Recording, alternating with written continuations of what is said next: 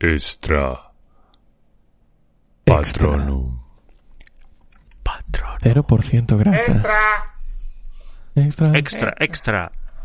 Extra patronum. ¿Perdón? Te- se me estaban pasando muchas cosas por la cabeza y al final no me salió ninguna, fíjate tú. Bueno, pues, pues nada, un saludo, queridos patronos, ¿cómo estáis? Muchas gracias por pagar, de verdad, qué maravilla. Yo pedí el dinero a, a y todavía no me ha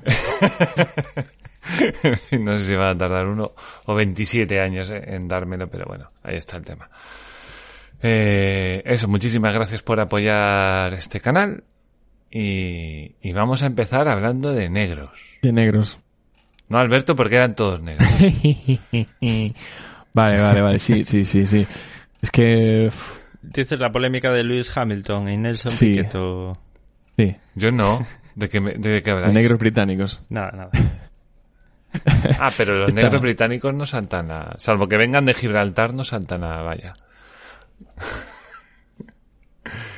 Este, es que la noticia esta de, de- de- del, del asalto a, a la Meca, digo, a, a Melilla.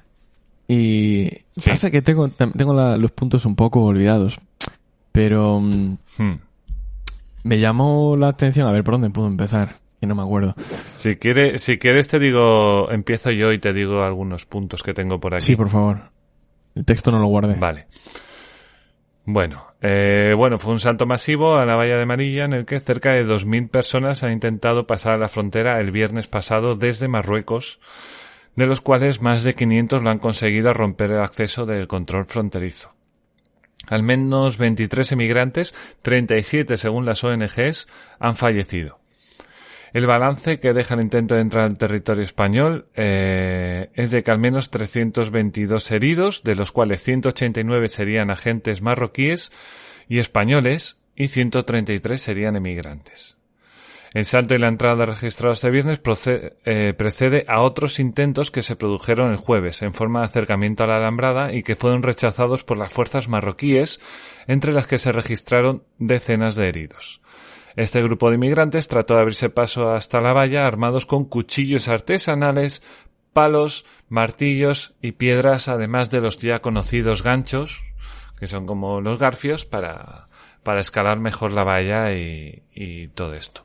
Luego ha habido alguna polémica más eh, alrededor de declaraciones de Pedro Sánchez, que ha sido un buen trabajo y felicitando a los marroquíes. Yo escuché un podcast de, em, de uno de estos de colectivo burbuja, de, de unos rojos estos, y bueno, que estaban súper ofendidos, ¿no? Porque, porque, bueno, porque no puede ser que, que eso, que no se les deje entrar Claro. y demás. Y todo esto. Entonces, am, por un lado, eh, eh, destacar eso mismo que acabas de decir, de, de cómo Pedro Sánchez, pues, eh, igual no alababa, pero sí que ah, mencionaba la labor de forma positiva que había llevado a cabo Sí. la policía, eh, la policía marroquí. A pesar de que, a pesar del historial que tienen las instituciones marroquíes, todas, de atraer, de facilitar, de incentivar, de incitar a la migración o el movimiento de masas contra las fronteras europeas, contra las fronteras en est- de españolas de Ceuta y Melilla. Eh, Hmm. Podría darse el caso, yo personalmente no lo creo, de que a raíz de, de ese giro estratégico que nos ha dejado eh, con el culo al aire en el peor momento de los últimos años con respecto a, a la energía, cuando le dimos eh, el- la espalda a, Argelia con el tema del Sáhara. Eh, suerte para Italia, que supieron gestionar la situación en su beneficio propio. Bien, pues eh, dimos la espalda a Argelia y presuponemos, los españoles de a pie, porque yo creo que nadie más que la cúpula propia de- del gobierno sabe lo que se trama ahí, presuponemos que al sacrificar nuestra amistad, entre comillas, con Argelia, vamos a recibir un trato, pues digamos, eh, preferencial, o por lo menos que el maltrato de Marruecos hacia España Ah, eh, fuese a cesar.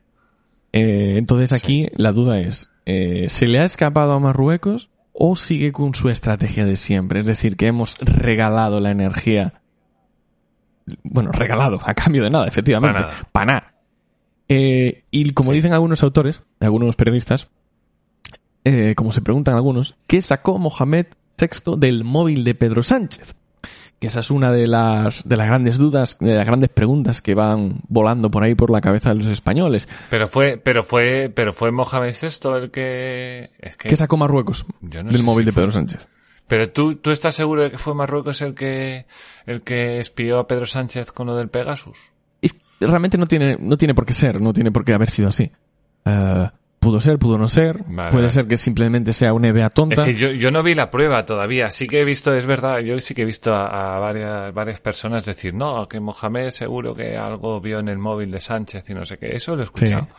Mm, Pero prueba. Yo lo que no he hay. escuchado es confirmación ni prueba ninguna, efectivamente. Efectivamente. Claro, Solo claro. somos nosotros los, ciudadanos que intentamos dar respuesta a una incógnita y que no somos capaces de responder al por qué ese Claro. movimiento. ¿Vale? Porque luego hay un montón de... Es decir, se, se, se dio la espalda a Argelia, se dio un favorazo a, a Marruecos, pero nadie aquí tiene la confirmación de que hayamos sacado nada a cambio, porque nunca se llegó a decir nada de, de, de los territorios, de la, de la seguridad territorial, de, de las colonias, mal llamadas colonias de España en, en, en África, incluyendo Bueno, pero Canarias. nosotros no podemos responderlo, pero ellos tampoco, ¿no? Quiere decir, el gobierno tampoco, tampoco tiene una respuesta. Debiera tenerla, es decir, Por eso se especula. claro, se espe- Claro. ahí está la cuestión. Es decir, nosotros lo que creemos, yo creo que todos creemos, es que para ese movimiento hubo un- un- una razón. ¿Te está gustando este episodio? Hazte fan desde el botón Apoyar del podcast de Nivos. Elige tu aportación y podrás escuchar este y el resto de sus episodios extra. Además, ayudarás a su productor a seguir creando contenido con la misma pasión y dedicación.